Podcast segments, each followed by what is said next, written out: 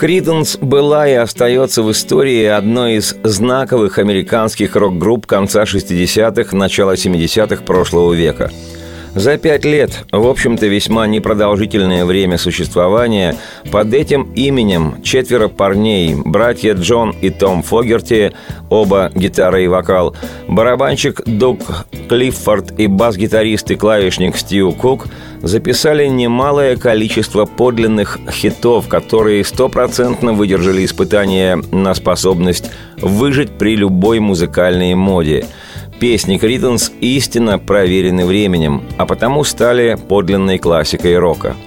В музыке этой группы удивительным образом сочетаются такие стили, как черный блюз и белый кантри, религиозно-гимновый госпел и отвязно-заводной традиционный рок-н-ролл, более поздний ритм и блюз и еще ряд различных стилевых направлений, распространенных в дельте реки Миссисипи, несмотря на то, что сами музыканты родом из Калифорнии и дельты Миссисипи никогда в глаза-то не видели – Собственно, стиль Криденс критики определили как «swamp blues». Слово «swamp» в переводе с английского означает «болото». То есть Криденс исполняли топкий блюз, или, если угодно, вязкий блюз. Хотя, повторюсь, там много чего намешано, а потому в купе с неповторимым ярким и на раз узнаваемым вокалом лидера бенда Джона Фогерти стиль группы можно определить просто как «Криденс».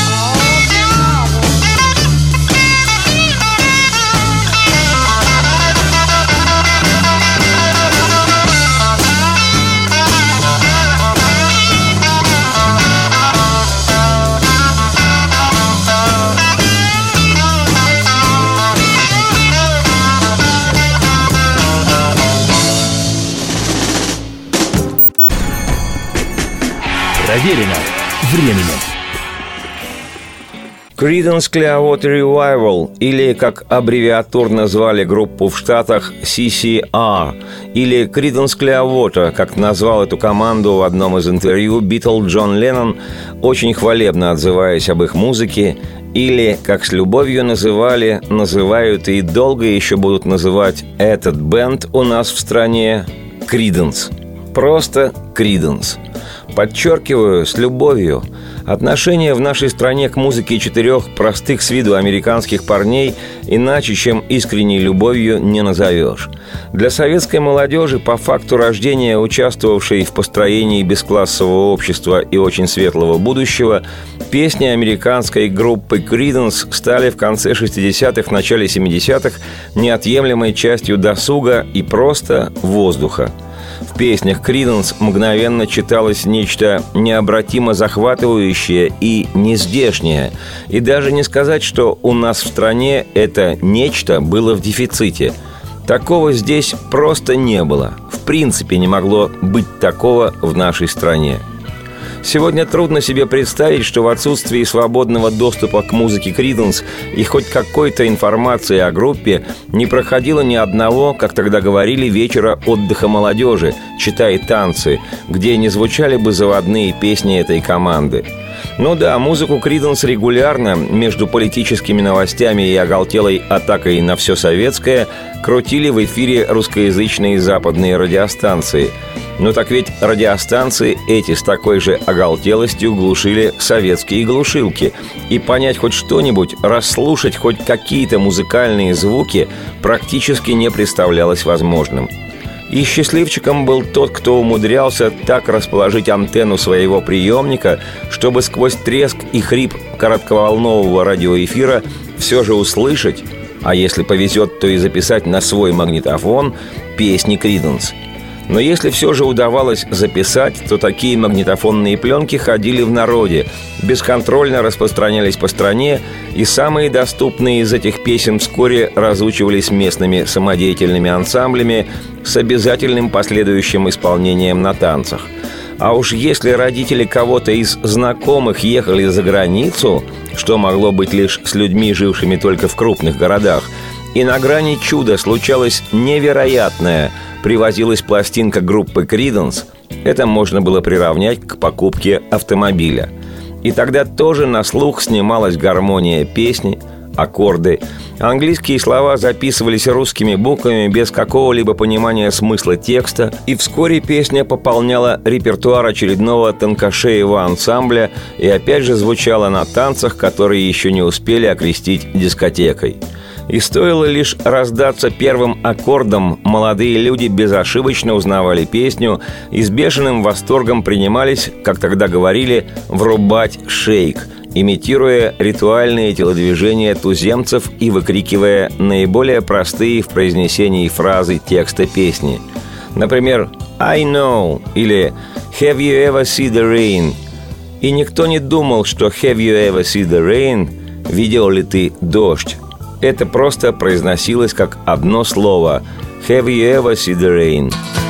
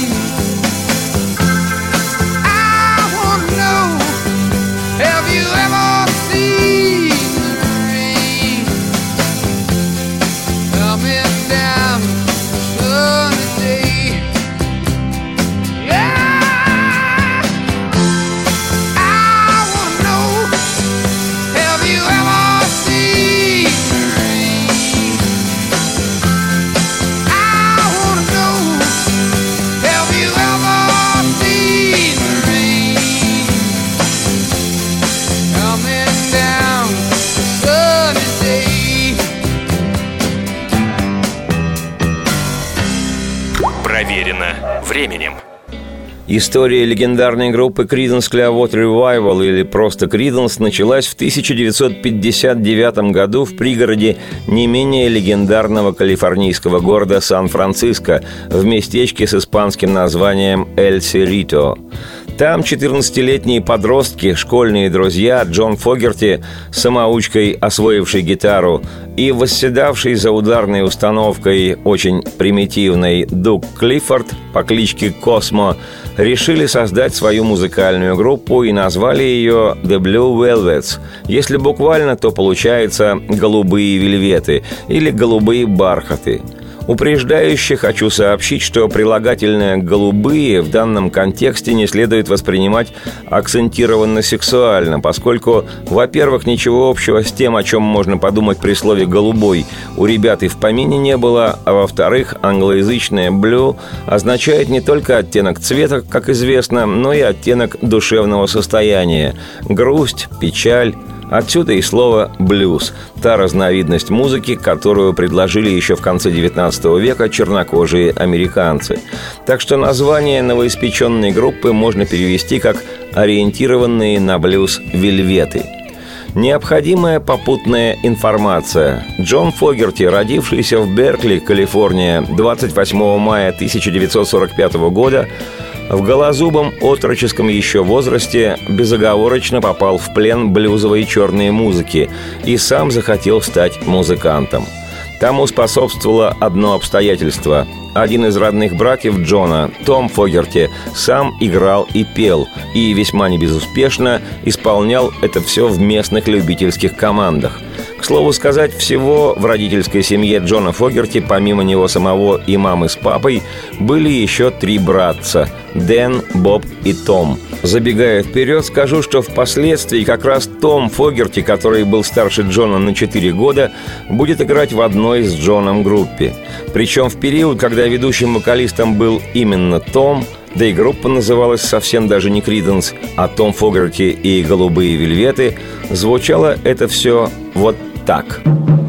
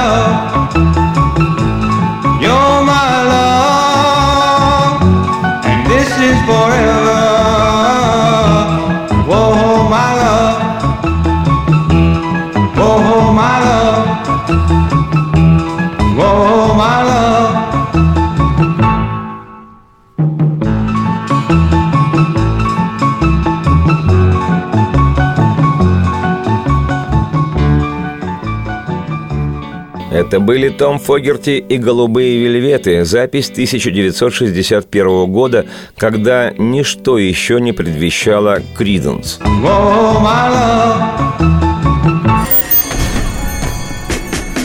Проверено временем.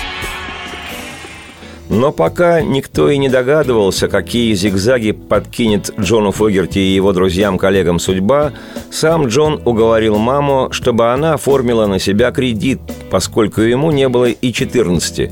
И за 80 американских долларов, огромную по тем временам сумму, Джон Фогерти приобрел свою первую гитару и усилитель с колонкой – то, что сегодня называется словом «комбик».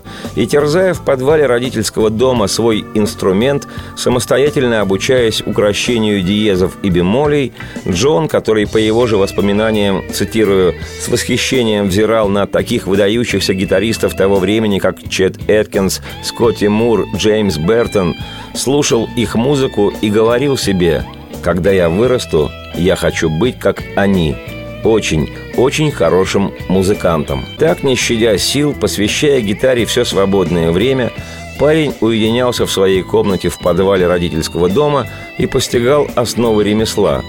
Часто к нему наведывался его школьный приятель Дуг Клиффорд, о котором я уже сказал, и который с неукротимой энергией 14-летнего оторвы выколачивал душу из единственного бывшего в наличии барабана, установленного на подставку для цветов – причем играл Дуг не палочками, а киями от детского бильярда. Как сказал Жванецкий, вы услышите звучание нашего оркестра, и вы снимете с себя последнюю рубаху. Со временем хаотическое громыхание одержимого дуэта стало напоминать хоть что-то более или менее относящееся к музыке. И ребята поняли, что пора, пора уже делать группу. Группу решено было назвать, как я и говорил, The Blue Velvets. А если у группы уже даже есть название, то значит нужен комплект музыкантов. Не вдвоем же играть в самом-то деле.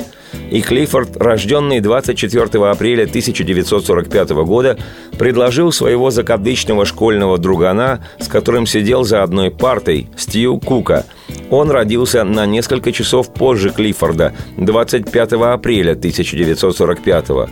Стью был фанатичным слушателем местной культовой радиостанции, которая специализировалась на ритм-н-блюзе. К тому же Стью, большой поклонник рок-н-ролла и блюза, сам обучался игре на фортепиано и, как гласит история, почти профессионально на нем играл. Именно такой персонаж и годился для участия в группе The Blue Velvets, которой только через долгих 10 лет суждено будет прославиться на весь мир, хотя и под другим именем – Creedence Clearwater Revival –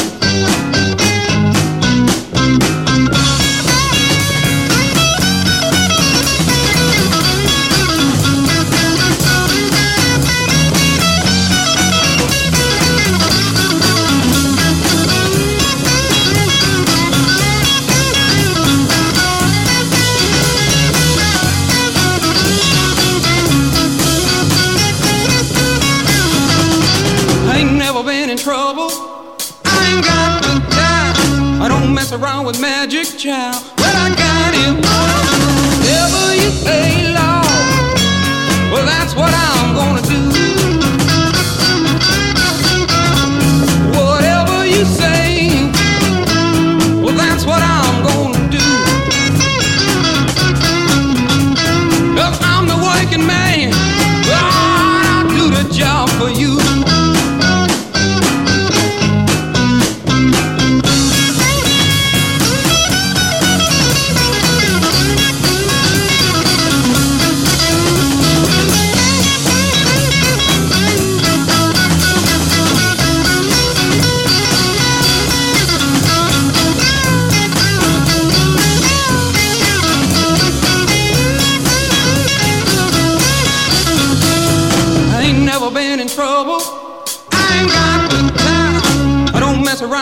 magic child. Well, I got him every Friday. Well, that's when I'll get paid. But don't take me on Friday, Lord. Well, that's when I'll get paid.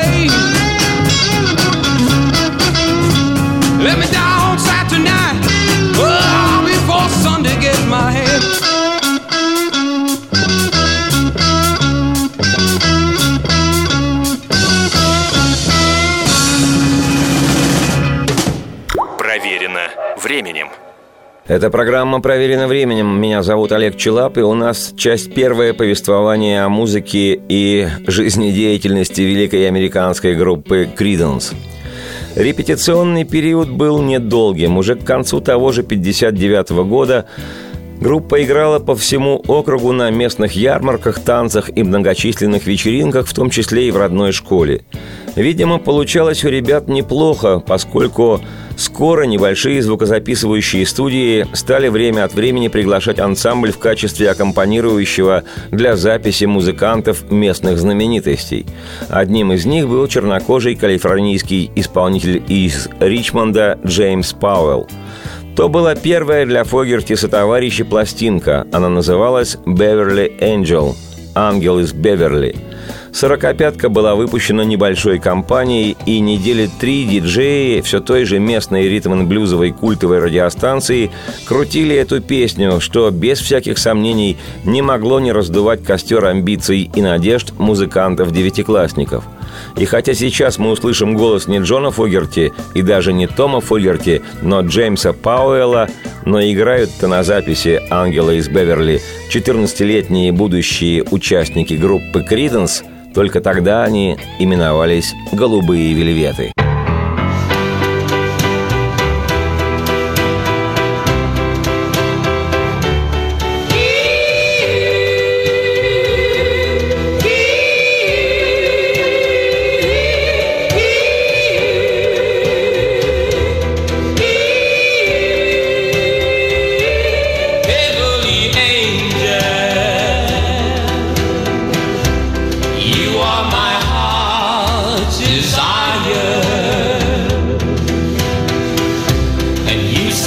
Временем.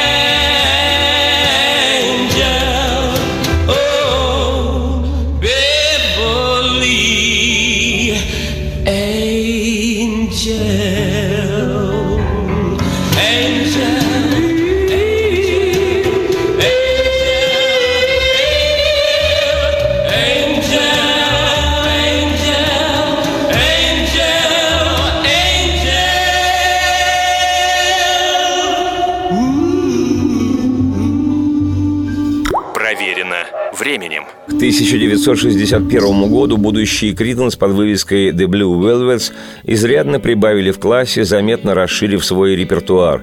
Ребята играли инструментальные номера и практически все хиты, которые крутились в то время в джукбоксах, музыкальных автоматах.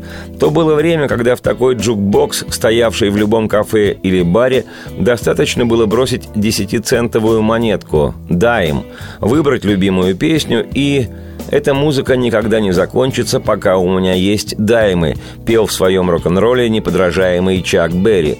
Годы спустя эта фраза в переводе на русский прозвучала как «Эта музыка будет вечной, если я заменю батарейки». Вот уж никогда не думал, что даймы и батарейки одно и то же – Впрочем, вернусь в 61 год, когда будущие Криденс, называясь в то время «Голубые вельветы», набирая обороты, почувствовали, что уже всерьез готовы пробовать свои силы на ниве шоу-бизнеса. Проверено временем. Это программа «Проверено временем». Меня зовут Олег Челап, и у нас часть первая повествования о музыке и жизнедеятельности великой американской группы «Криденс». А тем временем старший брат Джона, Том Фогерти, сам, как я уже сегодня говорил, музыкант, вовсю играл в местных клубах, барах и танцевальных залах в составе любительских команд, порой даже очень известных в тех краях – если верить летописям, своим вокальным исполнением Фогерти Том доводил девушек в зале до полнейшего экстаза. Как это часто бывает в семье, где растут братья и оба занимаются музыкой, пусть и каждый со своими друзьями, как правило, рано или поздно они начинают играть вместе – я сам в свое время проходил через это же, а позже узнал из истории мирового рок-н-ролла об американских братьях Эверли и о братьях Рэи и Дэйви Дэвисах из британской группы Kings и о братьях Галлахерах из тоже британской группы Оазис – и даже Пол Маккартни принимал участие в записи альбомов своего младшего брата Майкла, который, к его чести, дабы вести самостоятельную музыкантскую жизнь, взял себе псевдоним МакГир, дабы из-за обвальной знаменитости своего брата Битла не спекулировать звездностью фамилии Маккартни. И если для 14-летнего Джона Фогерти и его ровесников-друзей в момент образования группы «Голубые вельветы» разница в возрасте 4 года с Томом Фогерти была гигантской, то через некоторое время разница эта стала не такой уж и заметной, а к тому же вельветы окрепли и осмелели. А потому, когда тихой сапой развалилась очередная группа, в которой играл и пел Том Фогерти, братья естественным образом стали сначала поигрывать вместе, так просто, от раза к разу, а потом и постоянно играть. Том, который к тому времени уже работал, был женат и не оставлял надежд стать звездой рок-н-ролла, сначала попросил группу младшего брата Джона саккомпанировать на его записи, которую он послал известному продюсеру Пэту Буну – Однако тот совсем не впечатлился, и из той затеи ничего, увы, не вышло. И тогда Том постучался в группу младшего брата The Blue Velvets. В то время Джон Фогерти еще не пел. Вельветы исполняли в основном инструментальную музыку, а Том уже был местной звездой вокала и вообще опытным музыкантом. А потому, присоединившись к группе брата, Том предложил и название «Том Фогерти и голубые вельветы», так, скромненько и ненавязчиво. История гласит, что группа «Голубые вельветы» с новым лидером в лице Тома Фогерти была достаточно востребована на танцах, школьных вечеринках, ярмарках и прочих мероприятиях по всей Северной Калифорнии. К тому же с 1961 года они начали записывать демо-пластинки со своими собственными песнями. Что-то сочинял только Джон, что-то и оба брата, Том и Джон Фогерти – Вскоре один небольшой калифорнийский лейбл откликнулся на две песни братьев Фогерти и «О боги» был выпущен первый сингл группы «Голубые вельветы» с заглавной песней, философское название которой не терпело возражений. «Come on, baby!» В смысле «Давай, детка!»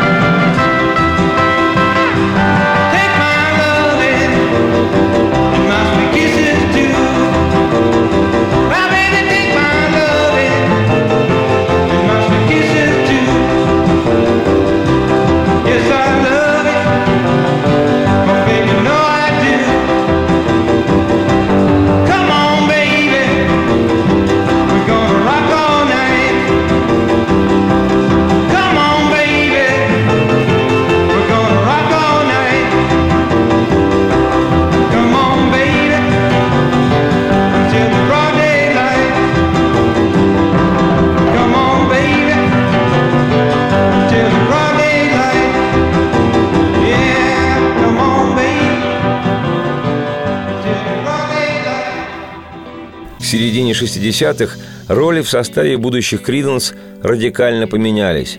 Стив Кук с фортепиано переключился на гитару-бас, Том Фогерти стал ритм-гитаристом, а Фогерти Джон, писавший все больше собственных песен, взял на себя роль лидирующего вокалиста. По словам Тома Фогерти, он сам пел неплохо, но у Джона был уникальный тембр – Теперь-то это знают все в мире. Странно, что так долго сами музыканты не могли подойти к принятию такого простого, казалось бы, решения. Группа The Galliwooks регулярно стала выступать в баре The Monkey Inn и по-прежнему не теряла надежды на лучшие времена, хотя и оставалась в полулюбительском статусе. Жить на то, что зарабатывали ребята музыкой, пока еще не получалось. Пластинки продавались туго, а потому музыкой приходилось заниматься лишь по вечерам вечерам после основной работы. А главная мечта каждого музыканта – играть, а не ходить на работу. Но том пятый год уже продолжал трудиться в какой-то компании, Дук Клиффорд и Стив Кук учились в колледже в Сан-Хосе, а Джон Фогерти устроился клерком в транспортный отдел звукозаписывающего лейбла Fantasy Records, который издавал пластинки группы – Именно будучи начальником транспортного цеха, у Джона Фогерти наблюдалась типичная такая андеграундная жизнь. Ребята репетировали вечерами и лишь по выходным играли в барах и клубах. На работе же Джон Фогерти занимался тем, что играл на гитаре. В октябре 65-го Галли Вукс записали песню «Brown Eyed Girl» «Сероглазая девушка». Название чудесным образом совпадает с песней другого рок-н-ролльного музыканта Вена Моррисона, фамилия которого не менее чудесным образом совпадает с фамилией рок-иконы певца группы Дорс Джима Моррисона, поэта, бунтаря и шамана – Впрочем, бог с ними, с совпадениями, а вот пластинка с песней братьев Фогерти «Brown Eyed Girl» неожиданно принесла группе локальный, но все же успех. Тираж сингла впервые перевалил за десятитысячную отметку. Впрочем, это только предыстория группы Creedence Clearwater Revival.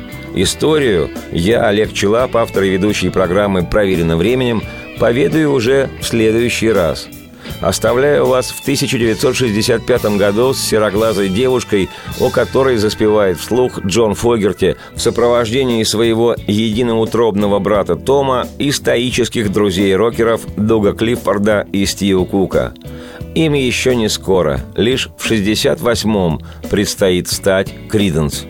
Но поверьте, они ими станут. Радости вам вслух и солнце в окна, и процветайте! Процветайте!